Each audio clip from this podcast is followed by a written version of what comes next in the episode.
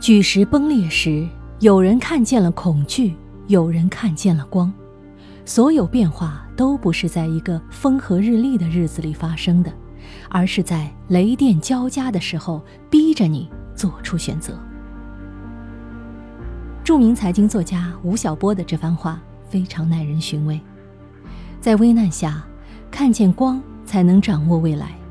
比如这次突如其来的疫情。给很多行业造成了重大损失，但也给很多行业提供了重大机遇。互联网服务、医疗卫生、养老、远程教育、云办公等正逆势而上，一个万亿级的市场率先爆发。决定一个企业最终高度的，往往并非起点，而是拐点，机遇都在拐点。